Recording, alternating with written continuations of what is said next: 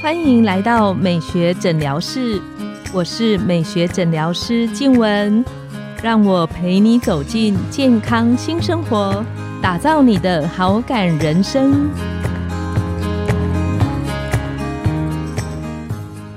欢迎光临美学诊疗室，我是你的美学诊疗师静文，让我陪你练习好感人生，走进健康新生活。今天我们邀请到的来宾是整形外科杨宏维医师。杨医师他是前台大新竹分院的主治医师，专精在眼整形、显微重建手术，还有一些修疤手术的治疗。我们请杨医师跟线上的听众打个招呼。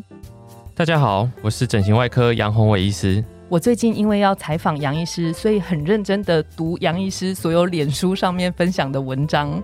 然后看到杨医师，其实在很多领域上面都有很多的专精跟涉略。那今天我们要特别来聊一个，因为夏天要到了，其实有很多不管是男生女生都会很在意夏天闷热的情况之下，我们比较容易身上好像一流汗就会出现一些比较不喜欢的气味。那那个气味特别，有时候大家会有感觉，比方说我们坐捷运，或者是特别进电梯。你发现那个整个空间里都有一种很想让人家立刻离开那个空间的，好像是身上或是腋下的味道。那可以请杨医师来跟我们聊聊关于身上这种气味是怎么出现的。黄医师讲的应该就是大部分俗称的狐臭。是，狐臭其实是蛮常见的一个问题，大多数都是天生的，跟遗传，然后还有就是我们不同的人种之间是有蛮大的关系。嗯哼。父母一个人有狐臭的话，小朋友就大概有一半的几率会有。然后如果说两个人都有，那几率就更高了。那另外的话就是说，黑人几乎都是体味比较浓啦，所以他们几乎是百分百是有这种狐臭的问题。嗯哼，台湾人的话是比较低，大概是十 percent 左右，跟这个日本人这个东亚族群大概都是十 percent。为什么会有狐臭呢？狐臭其实是跟流汗是不一样的，一般人会跟这个多汗啊、流汗合在一起、混在一起，对，混在一起讲，但其实不一样。一般来讲，多汗是小汗腺嘛，就全身每个地方其实大部分都会流汗，嗯哼，那是小汗腺。那分泌出来的汗是没有味道的，就可能是有一点汗臭味那种。那狐臭它是叫顶浆腺，也就是所谓的大汗腺，大部分它是集中在这个腋下、会阴部或者是乳头，甚至是耳朵。这些是都是有可能会发生的位置，数量最多的啦。那腋下是最常见的，所以就会被大家称作为狐臭。那为什么是会有这个臭味呢？其实顶浆腺它分泌物是跟小汗腺是不太一样，小汗腺是汗水嘛。那顶浆腺它会分泌一些蛋白质、脂质跟脂肪酸，所以它分泌出来之后，它在累积在表皮。那表皮会有一些表皮菌，表皮菌就会跟这些产生作用，会发酵嘛，会产生一些臭味。再加上可能流汗比较多，所以比较潮湿，那就更容易有异味的产生了。比方说，在我们皮肤科门诊，就会有很多患者问我说，因为它容易有那个味道，所以他会去买一些好像防味道的喷雾去喷。那这个方面，杨医师有遇过患者问你，就是这样子的使用上是安全的吗？那黄医师是说那个止汗剂，对对对，止汗剂嘛，是。对止汗剂的话，其实是很常见的，很常见使用来这个预防狐臭，但观念是有一点错误，因为止汗剂是减少出汗，所以它是减少小汗腺一般出汗这样子。如果是狐臭的味道的话，大部分是可能会用体香膏去遮盖这个味道，有一种欲盖弥彰的感觉。对，但是用止汗剂是可以有效稍微降低这个狐臭的味道。嗯，就像我刚刚讲的，狐臭它是。跟这个比较容易流汗是合并在一起，嗯，因为你环境越潮湿，也会增加那个味道，所以你如果使用止汗剂，可以保持腋下这个干燥清爽，其实是可以有效减少那个味道，还有不舒服的感觉。嗯，所以使用止汗剂哦，通常是很多人会用来预防狐臭的一个方法。另外，或是穿着透气的衣服，让腋下保持干燥清爽。嗯哼嗯哼。有些人就是一直使用止汗剂，会担心说长期使用会不会有问题。但其实止汗剂它的成分是相对是蛮安全的。嗯哼，它成分大部分是铝盐，它会透过这个铝盐的一个作用，会让这个汗管给堵住，然后就不出汗。对，阻塞的概念。对，所以它就不流汗了。它的这个成分会随着时间代谢的，所以当然就是适当使用嘛。不然的话，其实有的时候你用过多，你人体本来就要排汗的，所以你如果阻塞的话，还是有可能会中暑。因为很热的时候，你就是人体排汗会带走这个热量，所以你如果太热的时候使用过多，可能你身体的热量会比较难代谢。除此之外，应该是长期使用的问题是不大。嗯，我猜大部分人用止汗剂是觉得，如果他长期使用。可能因为每天都要用，那万一有时候忘记用，那个身上的味道或不舒服的黏腻感就会比较重。那像杨医师在门诊有没有患者特别给你询问到，以前其实好像有一些传统手术在刮除的方式在治疗那个狐臭的部分？狐臭的治疗，它的原因是出在那个顶浆腺嘛，就是它有在这个真皮层跟皮下层这个交界处有个顶浆腺。它算是比较深层的部分，嗯哼，所以如果要解决狐臭问题的话，简单来说就是把顶浆腺给去除。所以以前传统手术把它切开来，然后把这个顶浆腺这个腺体一粒一粒的把它刮除掉，那就是可以把这个狐臭问题解决。现在就是传统手术是越来越少人做了，因为听起来好像伤口比较大，然后比较容易有发炎感染的情形。对，因为就是伤口很大嘛，然后会有疤痕。那另外的话就是说，因为在腋下的部位，所以术后的照护会比较麻烦，因为容易闷热，然后好像传统手术做完之后，它要压个纱布，防止说下面有血肿产生。另外，因为在腋下，所以一般人就是他要做事啊，什么都有可能会张开嘛，所以有可能会拉扯到伤口，拉扯到伤口的同时，又怕说伤口会裂开，或者是下面血肿产生，然后或者是疤痕增生，所以有蛮多的缺点啊。那有没有什么比较新式的手术，或者是非侵入式的治疗方式？手术的话，就是越往这个微创方面走，就是从一个小洞就可以把这些顶浆腺去除。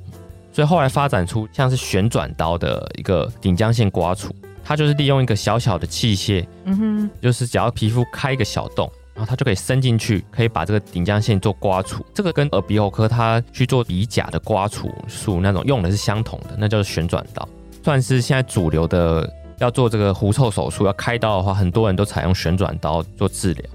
那另外的话，现在有流行就是微缩抽脂治疗狐臭。那它的话，因为微缩抽脂它是用超音波去把这个脂肪细胞去做震荡乳糜化嘛，所以它用超音波在做这个震荡的时候，也会顺便破坏这个顶浆腺。也有人用这个微缩抽脂的方式去做这个狐臭手术。请问是因为这个方式？它可以合并治疗我们一般说的像是副乳这一类的问题吗？对，黄医师有讲到重点。很多人就是因为副乳位置跟这个腋下的位置很接近嘛，所以就可以顺便去做副乳的抽脂，等于是一个合并手术了，就蛮方便的。所以都可以将永久破坏这个顶浆腺。那如果真的是不想要开刀的话，那就是采用非侵入性治疗，就看是要用注射类。注射类的话，就是注射肉毒杆菌在这个腋下部分，就可以有效的抑制出汗的问题。但其实肉毒杆菌，它黄医师应该很清楚吧？就是用肉毒杆菌注射的话，其实它是抑制这个小汗腺出汗嘛。嗯。但是其实抑制小汗腺出汗的时候，就可以减少这个潮湿的环境，就是刚刚讲的一样，环境只要保持干爽，它味道自然就降低。嗯哼。不过另外研究显示说，打肉毒杆菌素抑制这个。它出汗嘛，同时有可能会抑制到这个顶浆腺的分泌。有研究证实说，这个顶浆腺也会萎缩，所以代表顶浆腺它是可能它有部分腺体，它对于这个肉毒杆菌素是有反应，对，也是有反应。所以长期下来是是有效，会改善。但缺点就是可能要定期施打，因为肉毒杆菌素它是有效期的。那再来就是，如果不是注射类的话，就是用很夯的那种清新微波去做狐臭治疗。它名字取得蛮好的吼，叫清新。对，取得很好，就是会让你的腋下很清新舒爽。它其实顾名思义，它是微波嘛，所以它就是有用热能，嗯哼嗯，就像微波炉的原理一样。对，有一种微波炉的概念。它原理应该是一样啊，就让水分加热嘛，嗯哼，然后你腋下的顶浆腺就会被破坏。它就是一种非侵入性的，叫表面没有伤口，就很像我们现在很流行的凤凰电波音波的概念。类似就是没有伤口，透过这个探头去做顶浆腺的破坏。那它最大的优点就是它没有伤口，然后恢复起会比较快。那清新微波它比较大的问题就是它可能收费比较贵一点点哦，因为有那个耗材跟机器的费用。它会比手术的费用高还是做起来应该是单次是可能比手术还贵啊？他的话就是有可能需要做第二次啊，哦，因为少部分的人可能需要做下一次的治疗。对，因为可能会有部分的顶浆腺没有破坏到嘛。嗯那如果手术的话，可能可以达到比较完全去除、比较高的清除率，比较高的清除率。所以新型微波就是针对那种你如果是不想开刀，坚决是不想要手术，然后又是觉得希望恢复期快一点，不想要疤痕，那可以接受说腋下可能做完新型微波鱼以后还有一点点味道。以前我们的老师也有讲嘛，就是说其实不要完全清除。因为那是一种荷尔蒙香啊，所以就是有留下体味的吸引力。对，有的时候有些人会，哎，这种是一种有一点点味道，反而比起完全没味道，还有一点吸引力。我想到我最近看到有一个 YouTuber，他在讲说他们用体味去做配对，不知道是不是就是这种概念。其实动物应该也有这种的那个用香味去做互相吸引的雄性跟雌性的那个吸引。所以我觉得老师讲的是蛮有道理。有的时候有些人会反而是觉得，哎，有一点点味道会是蛮正常的。那想请问杨医师，我在想，大部分会选择非手术的人，是因为他可能比较不喜欢恢复期，或是不想留疤痕的这种情况。那可不可以最后请杨医师帮我们线上的听众整理，就是什么样的人其实可能比较适合手术的方式？就如果我今天我不想要留疤痕，也许我可以选择刚刚您提到的，就是清新微波跟用肉毒杆菌施打的方式。那这两个相对就是好像比较没有恢复期，可是它比较需要重复的可能操作第二次、第三次。那什么样的人，杨医师会比较建议可以考虑用手术的方式？可能它的效果会再更明显。首先就是说，如果想要一次就达到非常好的效果。想要去除干净、一劳永逸的话，我会推荐可以做手术了，因为毕竟清新微波还是有可能会有残余下来的味道嘛。那再来就是可能相对而言，手术的价钱可能比起清新微波会稍微亲民一点，对，所以其实它算是一个 CP 值蛮高的手术。嗯哼。另外就是说预算的问题嘛，然后再来就是说刚刚讲的微缩做这个顶浆腺去除的这个手术的时候，可以顺便做副乳嘛，所以另外有这个。需要副乳抽脂的需求的话，就可以选择这个方式。这算是近年来比较新的方式。嗯，那最后请问杨医师，就是如果今天我选择手术的方式，它的恢复期大概多久？有没有什么要特别注意的事情？如果使用这个手术做狐臭治疗的话，我们通常恢复期会抓个四到五天呐。前四到五天是比较关键的。腋下必须做压迫，是因为抽完以后怕下面有这个血肿或是出血的情况，是，所以可能抓一个礼拜，腋下都要做这个压迫。是，等你回诊来看，我们看那个腋下的状况，换药 OK，那其实是之后做正常活动上班都没问题。但我们还是会建议大概两周到一个月不要做这个提重物，嗯，或伸展腋下会有伸展到，因为那边毕竟还是有一些小伤口，所以有时候怕拉扯到会裂开或出血。狐臭其实是算是很常见的问题。我除了做过这个成人的狐臭之外，也有过家长带着青少年，对青少年，可能是青春期刚过的国中女生，带着他说：“哎，医师可不可以帮他做狐臭手术嘛？”